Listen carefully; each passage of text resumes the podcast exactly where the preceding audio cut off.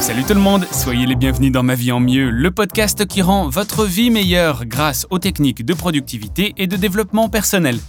Aujourd'hui, je vous propose de parler productivité et d'un sujet monumental, les emails. Non, votre boîte email ne vous veut pas du bien. Si vous ne pouvez pas changer la façon dont vos interlocuteurs communiquent avec vous via la messagerie électronique, en revanche, heureusement, vous avez quelques possibilités pour reprendre le contrôle sur votre boîte mail et voici comment faire à travers mes 10 astuces favorites dont vous pouvez vous inspirer. Ma vie en mieux, William. Alors avant de parler de ce top 10, faisons une petite analyse tout de même. Si vous êtes dans la moyenne, saviez-vous qu'il y a de fortes chances que vous passiez un quart de votre temps de travail sur des emails? Est-ce que vous avez une idée au moins du temps? Est-ce que vous avez déjà fait votre propre estimation? Selon un rapport du McKinsey Global Institute, l'employé moyen consacre 2,6 heures par jour à ses courriels. Oui, plus de 2 heures et demie chaque jour, c'est vraiment énorme, ça équivaut à 37% d'une journée de travail. Alors cette étude a été faite il y a déjà quelques années et je ne serais pas surpris que le chiffre ait depuis augmenté. On se rend compte alors à quel point ce qui n'est à la base qu'une messagerie est devenu un travail à part entière, une porte d'entrée de tâches qui fait pleinement partie des missions d'une fiche de poste, et toutefois sans y figurer. Les emails se sont complètement imposés depuis environ deux décennies hein, de façon globale et je pense que l'évolution de leur usage s'est faite d'une manière très progressive, je dirais presque sournoise. Je veux dire par là que si nous pouvions maîtriser ce moyen de communication il y a quelques années, eh l'histoire est aujourd'hui quelque peu différente pour beaucoup d'entre nous. Le nombre d'emails, de tâches et d'informations à traiter a véritablement explosé. Et en parallèle, personne n'a appris à contrôler ce flux, ni ses effets secondaires d'ailleurs. Quelles entreprises incluent une formation ou, euh, je sais pas, un traité des bons usages des emails dans leur parcours d'intégration?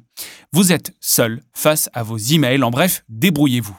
Et pourtant, l'impact est d'une importance capitale pour une entreprise, parce que le courrier électronique ne vous fait pas seulement perdre du temps, il vous fait aussi perdre de l'attention.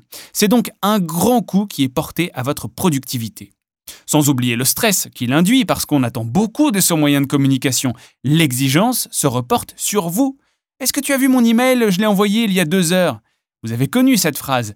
Bien qu'il ne soit pas souhaitable de l'utiliser pour son instantanéité, eh bien cette messagerie, les emails, a la même capacité de réactivité que les SMS et les attentes envers elles sont devenues identiques quasiment.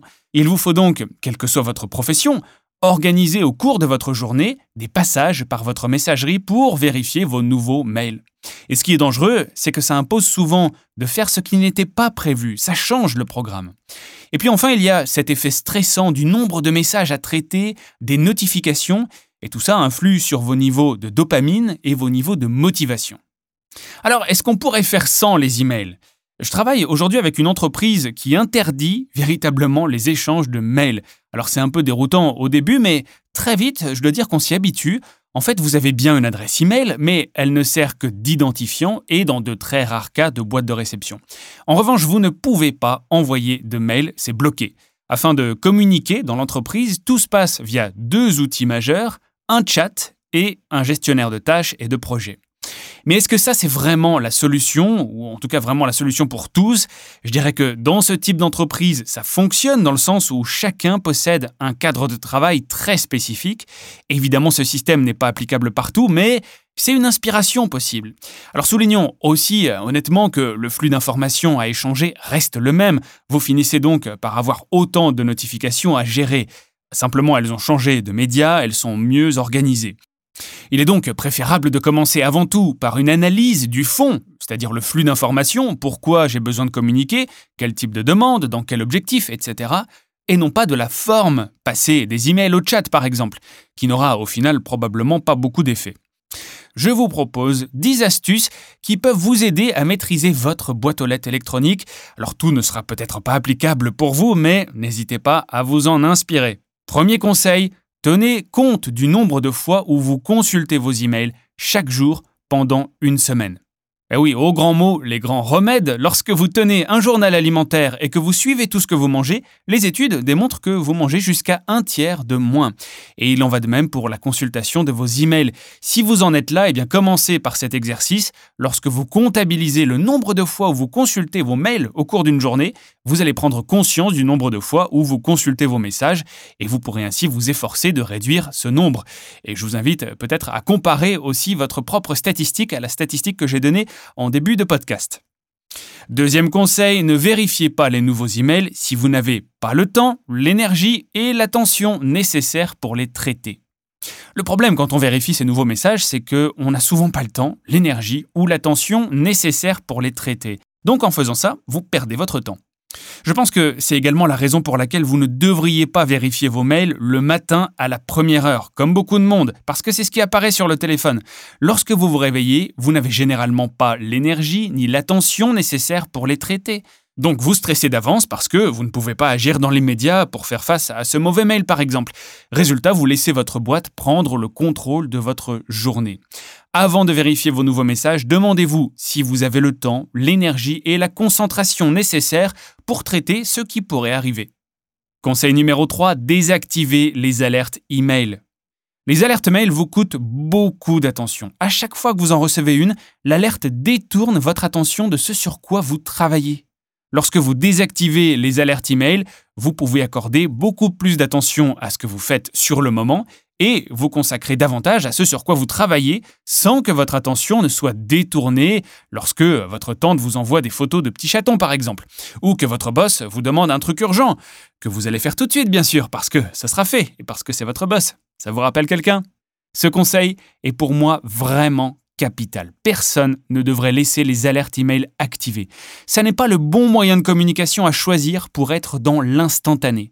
J'ai désactivé ça il y a de nombreuses années pour les mails personnels mais aussi professionnels. Ça a changé ma vie.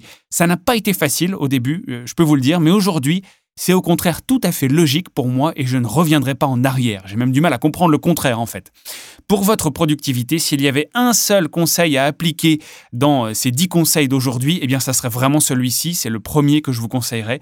Bien sûr, la prochaine étape consiste à organiser dans votre planning un ou plusieurs moments pour relever votre boîte et traiter les messages. Quatrième conseil, cliquez sur le petit lien en bas de la page. Forcez-vous à vous désinscrire de chaque email qui provient d'une liste de diffusion et qui ne vous sert à rien. Recevoir une newsletter, ça peut être utile, mais la plupart de ces emails ne nous intéressent plus au bout d'un certain moment. Pensez à ces messages auxquels vous restez abonné juste au cas où et que vous supprimez manuellement à chaque semaine. C'est une perte de temps, ce sont des mails en plus et très souvent c'est une tentation de consommer. Parce que la majorité d'entre eux veulent vous vendre quelque chose. Au prochain email de ce type, demandez-vous s'il vous sert réellement ou s'il représente une pollution. Auquel cas, cliquez sur le lien de désinscription au lieu de simplement le supprimer. Si vous n'êtes pas prêt à le supprimer, vous pouvez aussi créer une règle qui redirige ce type de message dans un dossier que vous irez consulter au moment que vous aurez choisi. Bien sûr, parmi les newsletters à conserver, je vous propose la mienne. Je vous envoie un message uniquement lors de la publication d'un nouvel article et d'un nouveau podcast, et vos données personnelles restent en sécurité, je vous le garantis. Pour cela, je vous invite à vous rendre sur le lien qui est dans la description du podcast, c'est williaman.com slash mvem comme ma vie en mieux. Cinquième conseil, arrêtez d'organiser vos emails en dossiers. Oh, sincèrement, pourquoi faire ça? Une étude récente a été menée par IBM et a posé cette question. Pour retrouver un email, qu'est-ce qui prend le moins de temps entre faire une recherche dans la boîte de réception ou utiliser une organisation des messages en dossier? Eh bien, il s'avère que la recherche dans la boîte de réception est beaucoup plus rapide. En moyenne, les participants ont mis 66 secondes via la recherche et 73 secondes via les dossiers. Mais attention, ces temps ne tiennent pas compte du temps que l'utilisateur a passé avant tout à trier ses emails. Donc même si vous disposez d'un système d'organisation complexe, il est fort probable que la recherche dans votre boîte de réception soit beaucoup plus rapide que le tri, d'autant plus qu'aujourd'hui, les systèmes de recherche des logiciels fonctionnent très bien. J'ai dédié un article très complet à ce sujet sur cette étude, cette statistique que vous pouvez retrouver dans la description du podcast. Sixième conseil, suivez la technique des 24 heures. Alors la technique des 24 heures est très simple. Plutôt que de chercher à vider totalement votre boîte à la fin de chaque journée, vous répondez simplement à l'email d'hier, aujourd'hui. et donc à celui que vous avez reçu aujourd'hui, demain. Chaque message est ainsi reporté d'un jour, sauf s'il est si urgent que vous devez absolument le traiter immédiatement. L'email d'hier devient alors un élément dans votre liste de choses à faire pour aujourd'hui. C'est une technique qui vous permet aussi de voir d'un coup d'œil la quantité de travail et d'emails que vous aurez à traiter demain. C'est une technique qui ne fonctionne peut-être pas pour euh, tout le monde en fonction de ce que vous faites, mais je trouve que c'est une excellente option d'organisation si vous pouvez vous la permettre. C'est un très bon moyen de reprendre le contrôle de votre boîte de réception et de ne pas vous laisser entraîner par les mails que vous recevez au cours de la journée, vous imposant un rythme. J'y vois aussi deux autres avantages. On dit que la plupart des problèmes peuvent se résoudre tout seuls. Alors bien sûr, c'est un peu une façon de parler, mais pour certaines demandes, ça signifie que vous n'aurez plus à traiter certains messages après un peu d'attente parce que quelqu'un d'autre aura répondu, parce que la demande sera différente, etc. Et puis, attendre peut aussi vous donner un certain recul. Au lieu d'écrire des mots que vous ne pensez pas, par exemple, en réponse à un email déplaisant, vous profitez de cette période pour réfléchir à froid. Ce laps de temps peut aussi apporter des idées ou des solutions supplémentaires. Septième conseil, attendez un peu avant d'envoyer des messages importants. Alors oui, ce conseil rejoint un peu le principe des 24 heures, mais il est applicable à un plus grand nombre. Ici, il s'agit de rédiger votre message dans l'immédiat si vous le voulez, mais en tout cas de ne pas l'envoyer. Gardez le brouillon, revenez-y plus tard, que ce soit dans une heure ou même dans deux jours. Alors c'est une tactique qui peut sembler évidente, peut-être que vous l'utilisez déjà aujourd'hui, mais lorsque vous attendez avant de répondre à des messages importants, outre le fait d'éviter de dire ce que vous ne voudriez pas dire, vous donnez à votre esprit le temps de former des pensées, rendant ce que vous dites plus complet et plus créatif. Souvent, vous vous épargnez aussi l'envoi d'une tonne de mails dans les deux sens avec quelqu'un quand ça devient une sorte de conversation SMS. Sachez passer au mode de communication le plus approprié quand il n'a plus de sens. Et je vous invite à patienter la fin de ce podcast, je reviendrai sur ce sujet un petit peu plus tard. Savoir changer de moyen de communication, c'est important parce qu'il y a plusieurs moyens qui existent et chaque moyen a son efficacité et son utilité, j'allais dire. Dans de nombreuses entreprises, il serait plus efficace de décrocher son téléphone ou de lever ses fesses pour résoudre un problème au lieu d'envoyer un email complètement impersonnel. Un peu d'humanité, bon sang Coucou mes anciens collègues, je vous fais de gros bisous. Huitième conseil, programmez l'envoi de vos emails. De nombreuses messageries vous permettent aujourd'hui de rédiger une réponse à un email, mais de reporter l'envoi du message à une date et une heure ultérieure. Ça vous permet non seulement d'attendre avant d'envoyer des messages importants, mais aussi de gérer les attentes des autres, comme le fait que vous ne répondiez pas aux emails immédiatement ou en dehors des heures de bureau. Également, le moment opportun pour vous de rédiger ou de répondre à un message n'est pas forcément un moment opportun pour votre correspondant de le recevoir. Je veux dire que si vous avez un regain de productivité par exemple le soir et que vous aimez travailler un petit peu à 23 heures, vous n'avez pas forcément envie que vos interlocuteurs, vos clients, vos employés aient de vous cette image de forcené qui travaille tard, alors que ce n'est peut-être pas le cas. Neuvième conseil, limitez tous vos emails à un maximum de 5 phrases et notez-le dans votre signature. Le mail en lui-même n'est pas forcément nuisible, il sert à quelque chose, mais parfois sa longueur ou la façon dont il est constitué, présenté, peut le rendre indigeste. Il faudrait alors simplifier l'information ou alors changer de média. Pour remédier à ça, vous pouvez limiter à 5 phrases maximum tous les emails que vous envoyez. Un bon moyen de vous assurer de la concision et de la clarté de vos messages. Si vous devez envoyer une réponse plus longue, alors deux options, changer le média par exemple, appelez simplement la personne, vous pouvez alors expliquer à l'oral, et puis si besoin d'un écrit, vous pourrez transcrire ensuite les points principaux par mail. Ou alors, vous pouvez créer un fichier à insérer en pièce jointe. Et on ne pense pas souvent à cette deuxième option. Alors vous allez me dire, mais pourquoi écrire des infos dans un fichier alors qu'elles pourraient figurer dans le corps du message? Imaginez un instant la clarté que vous obtiendrez en conservant votre message propre, organisé, concis, en apportant simplement une introduction au fichier que vous joignez.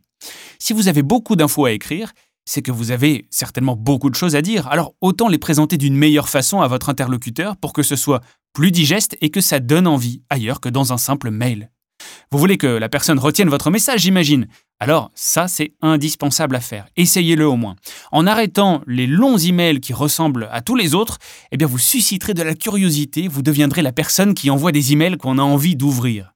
Le destinataire aura lu votre mail, mais il saura qu'il lui faut aussi ouvrir le document lorsqu'il aura le temps pour prendre connaissance de tout votre message. Vous aurez rendu son expérience agréable et je vous garantis que vous augmenterez le taux d'ouverture de vos messages. La personne pourra même sauvegarder le document sur son PC.